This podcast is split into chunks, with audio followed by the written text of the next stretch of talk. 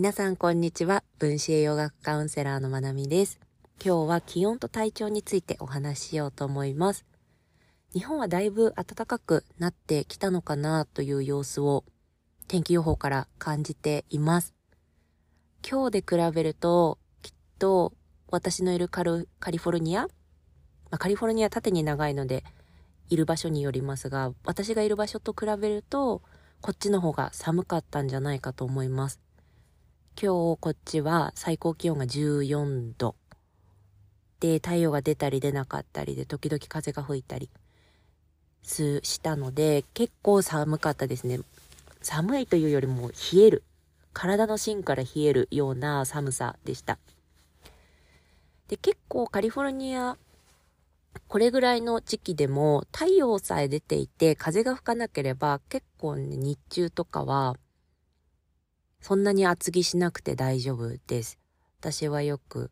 タンクトップ、ショートパンツで日光浴をしても大丈夫なぐらい暖かいです。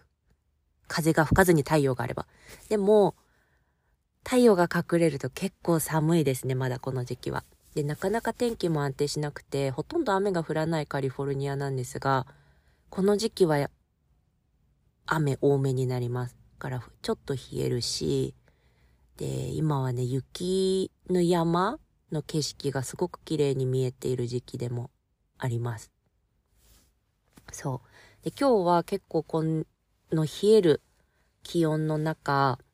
天気の中、ほぼほぼ一日外で過ごして、あそうだな、体調と気温の関係っていうのも改めてお話ししておきたいなって思いました。そうよく私は副腎疲労があるクライアントさんとかには、体温調節をしっかりやるように伝えています。特に室温は常に自分の快適な温度に設定すること。寒いのを我慢しない。暑いのを我慢しない。で、自分が不快だなって思ったらすぐに調節できるように脱ぎ着ができたりとか、膝掛けとか、あとは温かい飲み物とか、北海道とかで、いろんなものを使って体温を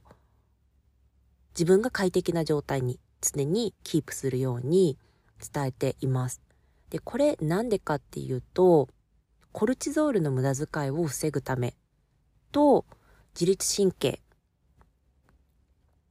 への負担を減らすここの2つがポイントになっています。そこから紐づいて、の血糖値っていうところも関連してくるし、まあ、ホルモンっていうとこも関係してくるんですけど大きなとこではその2つかな。コルチゾールの無駄遣いをしないことと、まあ、自律神経の負担を減らすっていうところ、まあ、負担を減らすっていう言い方合ってるかな、まあ、ちょっとその辺も解説していきたいと思います。で、まあ、スキーとかねスノーボードとかするしたことがある人は想像つきやすいかな。あとは寒い地域で暮らされてる方、こうすっごい寒いところから暖かいところに入ると、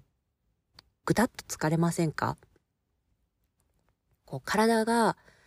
温まって緩まると同時に、もうすごくだるくなる、眠たくなるような感覚を経験したことってないですか？これって、コルチゾールも関係してるし、まあ、コルチゾールが関係してると必然的に自律神経系も関わってくるんですけど外気温と体温ここの調整を担っているホルモンの代表がコルチゾールになります。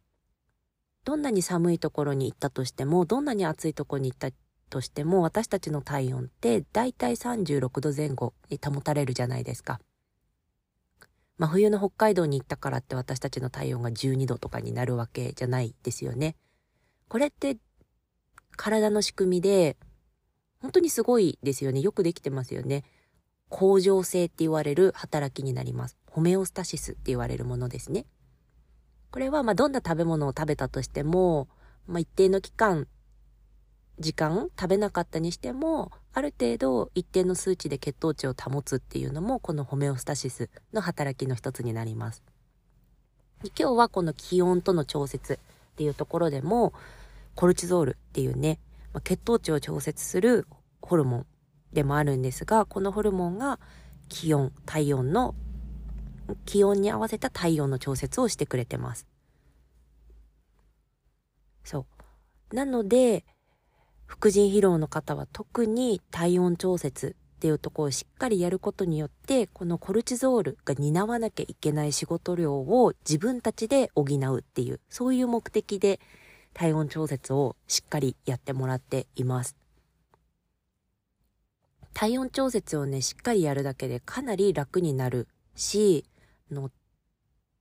季節季節じゃないな気温によって起こる体調不良っていうものはだいぶ未然に防げるようになると思います。で、これは特に冬の場合で言うと外側から温めるっていうのも一つだけれども温かい飲み物を飲んで体の内側から温める運動をして筋肉を発達させて血の巡りを良くするっていうことでその場で動いて温めるっていうのもそうだし両側からしっかり取り組んでいくとかなり気温で参るっていうことは減ってくると思います。すごく大事。で、コルチゾールはいろんな回で話していますが、今日話している気温に合わせて体温を調節するっていう働きの以外にも、血糖値、低くなりすぎてしまった血糖値を上げる役割もあるし、ストレスに対抗するっていう役割もあるし、炎症を抑えるっていう役割もあります。すごく仕事の多いホルモンなんですね。で、それに合わせて、コルチゾールって私たちの元気度合いを担っているホルモンでもあるから、コルチゾールがいっぱい出れば、元気度が、うん、元気度？元気さを感じれます。で、コルチゾールが出ないと、だるかったり疲れてたり、なんだかやる気が出なかったり、元気が出なかったりっていうね、そういう状態になる。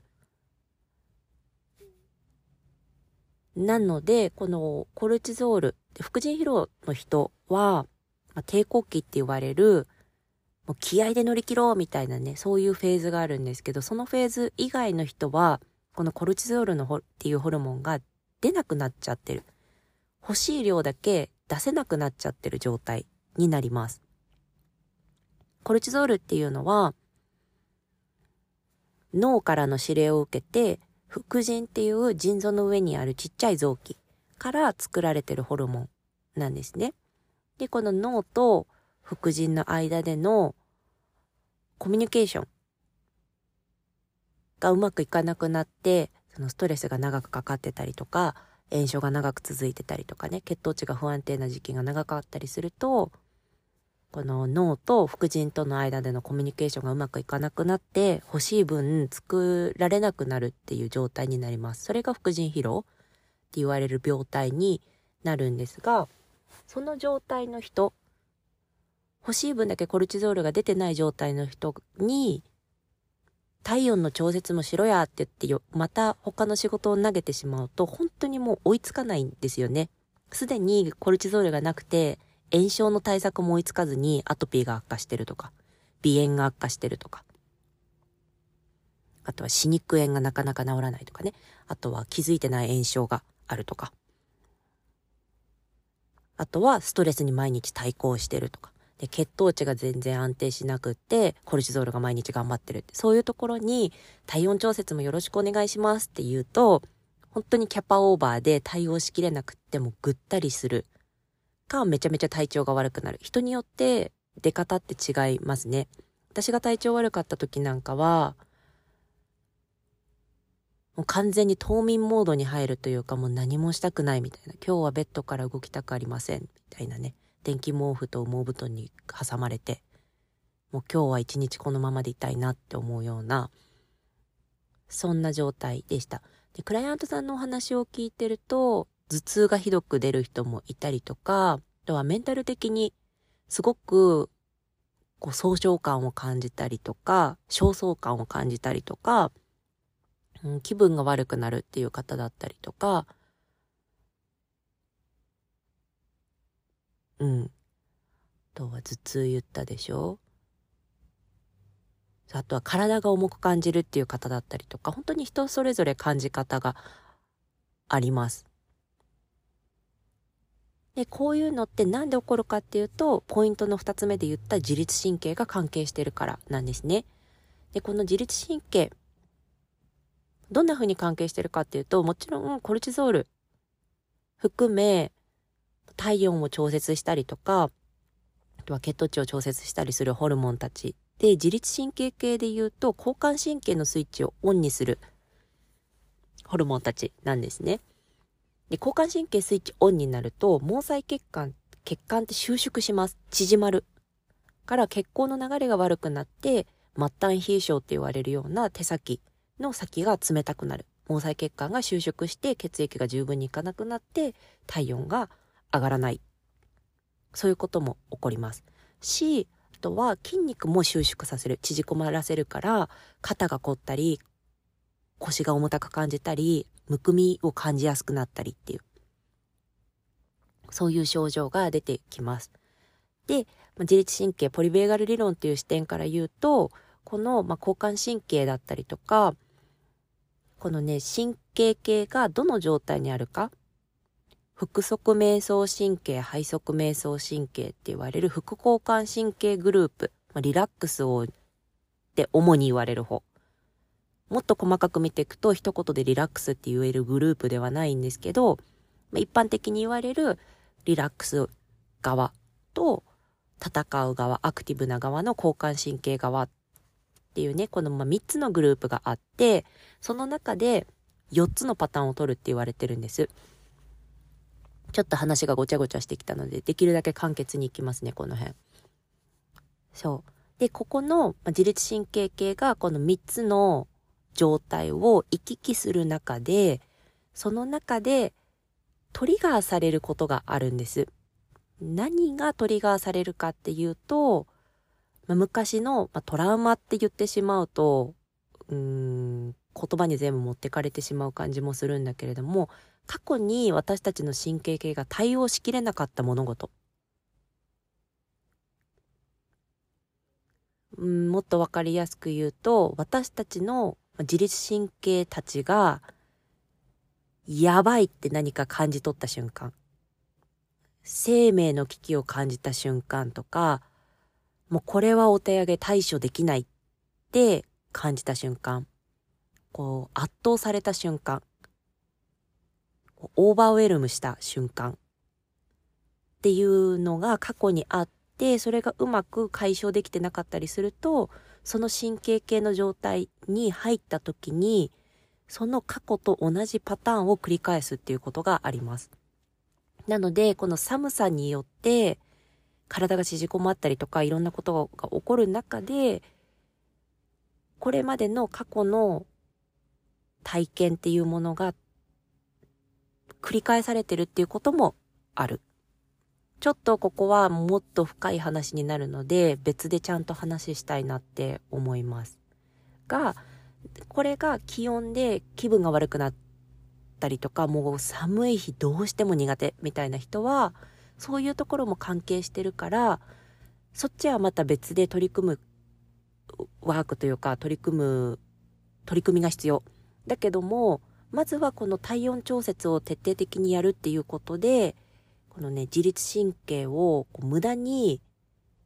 無意味に、まあ、無意味じゃないんですけど、体温調整っていう意味で他の自律神経系の状態に無理やりギアチェンジしなくてよくなるので、そういった意味で負担をかけないようにする。そんな目的で体温調節を徹底的にやるっていうことはすごく意味があるかなって思います。ポリベーガルの話をちょっと出したのでややこしくなってしまったんですが、ちょっと本題に忠実に戻りたいと思います。気温と体調の関係っていうのは、コルチゾールと自律神経系が影響してますよ。で、コルチゾールっていうのはすごく役割が多いホルモンで、もうすでに、きっとね、この私のポッドキャストを聞いてくださっている皆さんの中には、すでに十分な量出せなくなってしまってしんどい思いをされている方も多いと思うので、そういう方たちは、そういった自分の状態にさらに負荷を、負荷をかけるのが体温調節になるから、その分自分たちで体温調節をしましょう。で、コルチゾールの仕事を減らしてあげましょうね。そういった目的で体温調節めっちゃ大事ですよっていう話。で、コルチゾールが出たりとか、まあ、外気温からの刺激によって、自律神経系の状態、どのステージに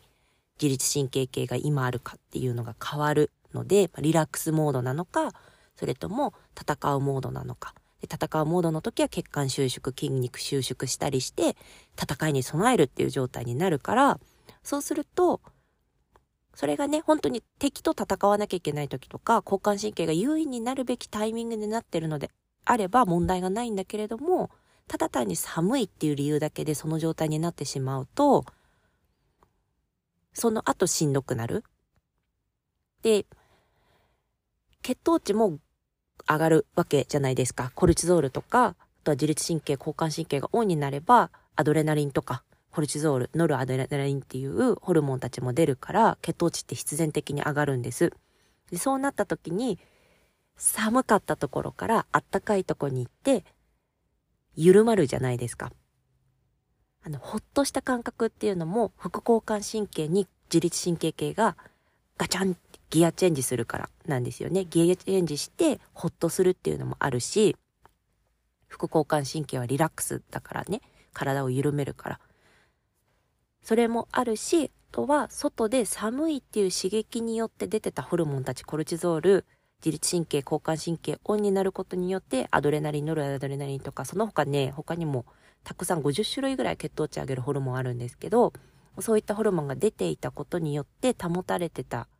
まあ、キープされてた血糖値が、そのホルモン出す理由がなくなったわけじゃないですか。寒さっていう、その刺激が解除されたことによって。で、それらのホルモンのおかげで保ててた血糖値がガクンと下がると、そこでものすごくだるさを感じたりとか、人によっては頭痛を感じたり、気分をが悪くなったりとかします。急に空腹を感じたりとか。で空腹を感じた時にはちょっと手遅れみたいなね。まあ、手遅れっていうのは人によっては手の震えを感じたりとか、すごく不安を感じたり、そわそわしたり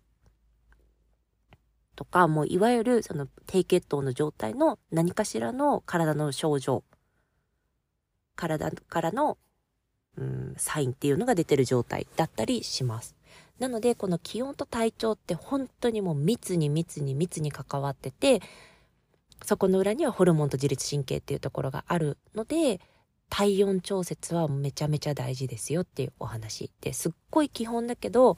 本当に丁寧にやればやっただけ体感って楽になっていく。で、楽になっていった結果、コルチゾール無駄遣いせず、自律神経系のこの調整の能力っていうものも負担をかけないことで、上がることはしないけど、負担を減らしてあげることができるので、その間、しっかりけ、えー、体温調節をしてあげることで、長い目で見ると体調が良くなっていくっていう方に、加担してるっていうと変かな。うん、体調がプラスになっていくこと。自立もですね。体調、体温を調節するって本当に基本的なことだけど、そうやっていくことで、その日その日も快適に過ごせるようになるし、長い目で見た時にコルチゾール無駄遣いしなかったりとか、自律神経の状態が整ってきたりっていうことにつながっていきます。そう。で、まあ体調、体調じゃない、体温調節。で、本当によく伝えるのが、もう室温はとにかく自分が快適な温度にする。寒さを我慢しない、暑さを我慢しない。快適にこだわる。もう不快なものは全部取り除く。ぐらい自分の快不快に敏感になってそこにセンサーを働かせてそれに気づいたら違和感を感じたら修正していく。っていうのを丁寧に丁寧に丁寧に丁寧にやるのが本当に大事。特に副腎疲労の人はもう絶対やってください。もう何かしらは今日できるから。あ、靴下もう一個はい、もう一枚履いた方がいいかなとか、ちょっと寒いな、でもな、10分間、寝るまで10分だからなって我慢しちゃうんじゃなくて、そこで膝掛け1枚かけてあげるとか。朝起きた時に快適な温度で起きれるようにタイマーセットするとかね。で、ここで引っかかってくるのが、うーん、なぜか、痩せ我慢をしてしまう方がいます。過去の私も含め。寒いのにすっごい我慢して暖房つけなかったりとか、暑いのになかなかこう、ピッてエアコンが押せなかったりって。もしこういう人がいたらいるかな？私の他にいるのかな？まあ、いるんだと思います。私だけそんな特別っていうわけでもないから、きっといると思ってシェアしますね。あの、そういうことがある方は、何がそうさせてるかをよくよく自分の内側に目を向けてあげるとすごくいいと思います。私はこれがね、大学生の頃かな。大学生過ぎてもだったかな。25とかになるぐらいまで気づかなかった、自覚しなかったですけど、私の場合は過去の自分の、自分、私がちっちゃかった頃、幼少期の周りの大人の発言っていうものが自分の日々のね、すごい小さな選択の、選択に紐づいてたっていうことに気がつきました。そう。っていうのは、ちょっと私自身のこともシェアしようかな。そう、私の父は会社を経営していて、で、こう、外で仕事をすることが多いんです、仕事からね。で、そうすると、私が小さかった頃とかは、やっぱり暑い、アイス食べたい、寒いとか、こたつに入って動かないとか、まあ、なんかそういうだらけたシーンとかがあると、だらけた場面とかがあると、よく母が言ってたのが、でもお父さん暑い中仕事してるからねと、お父さん暑い中仕事頑張ってるからね、とか、多分きっと母親は、だから頑張ろうね、とか、なんだろう、暑いけど、でもお父さんもっと頑張ってるもんね、とか、なんかね、そんなネガティブな意味ではなかったんだと思うんですよ、言ってたもうただ単の事実を言ってただけなんだと思います、母は。その当時はね。あの、父親は今日暑い中、まあ、30度近い中、外で仕事をしているっても単なる事実じゃないですか。だけども、それを聞いた幼少期の私は、なぜか私の頭の中でですよ。これは母がとか父がとかじゃなくて、私がその事実から、父親が外で仕事をしている、暑い中仕事をしている。で、仕事をしていない私は我慢をすべきだ、みたいに、こう、ねじ曲がってというか、こうツイストして私の頭にこう認知されたわけですよね。それが25歳ぐらいになるまで、ただ家で過ごしている私はエアコンつけちゃいけないみたいなマイルールにいつか変わっていて、なかなか自分を快適にするためだけに、自分一人のためだけに、エアコンピッピッピッピッピってつけることができなかったんです。で、その、できないっていうことすらも自覚してなかったんですよね。寒いなぁ、でもなぁ、まだ我慢できるかなぁっていうのを永遠繰り返して一生暖房つけないみたいな。で、中にはきっとね、経済的に節約っていう意味でつけないっていう方ももしかしたらいるかもしれないんですけど、私の場合は全然そっちの経済的にとかじゃなくて、多分罪悪感とかだったんでしょうね。あとは無価値観とか、働いてない私はエアコンつけちゃダメだとか、他にも頑張ってる人がいるのに、とかね、今思えばな、え、誰得その考え方みたいな感じですけど、もう本気でその時は疑うこともなく、それが一番正しい過ごし方だと思って過ごしてたんだと思います。が、それはコルチゾールの無駄遣いであり、無駄にね、自律神経系を刺激していることになるから、全くお勧めしません。あの、誰がどこで働いていようが、誰がどこで何もしなかろうが、体温調節はめっちゃ大事。自分の快適をまずは求めていく。叶えてあげるっていうことがすごく大事で自分を快適に快適にして不快感を除いていって元気になっていったらそれがちゃんと循環していくからそういった方向で循環させていけばいい。多分ですよ、多分、私の母親とか父親は何のインテンションもなく、そういった言葉を言ってたんだと思う。今日は暑い。お父さんは外で仕事してる。その言葉からきっとですよ、きっと。自分の大事な娘が、その言葉によって圧力を感じて、クーラーを使わずに具合が悪くなってほしいなんて多分1ミリも思ってないと思うんです。だから、じゃあ私の両親の幸せって何？って考えたらわかんないですよ。両親といえど他人だからわかんないけど、っぱり自分の家族が健康でニコニコ楽しく過ごしていたら、きっとそれは喜びなんじゃないかなって思うから、じゃあ、まあ、電気代でね、10円、20円、30円、いくらかわかんないですけど、プラスになったとしても1日あたり、プラスになったとしても、それで健康でニコニコ入れるのであれば、その健康でニコニコ入れる状態になった自分で、できることで循環させていったらいいから、そこで、変な我慢大会を一人でしないでほしいなっていう。もしね、もしこの私の過去みたいな経験をしてる人がいたら、と思ってシェアしました。いないといいけどな。で、なので、あの、きっと三寒四温って言われるように、まだまだ日本も寒さに戻る日も、まだあるのかなって思うので、その時は体温調節、こまめに丁寧に徹底的にやってみてください。で、まあ、暑くなってくる時にはその逆バージョン。暑さに対しての対策っていうのもしっかりやっていくと、必ず体って反応が変化するので、そこに注目して観察していけるといいと思います。はい。今日ちょっと話があっちこっちして、わかりにくかったらごめんなさい。で、もっとここの部分聞きたかったとか、もっとここの部分の解説お願いしますっていうのがあれば、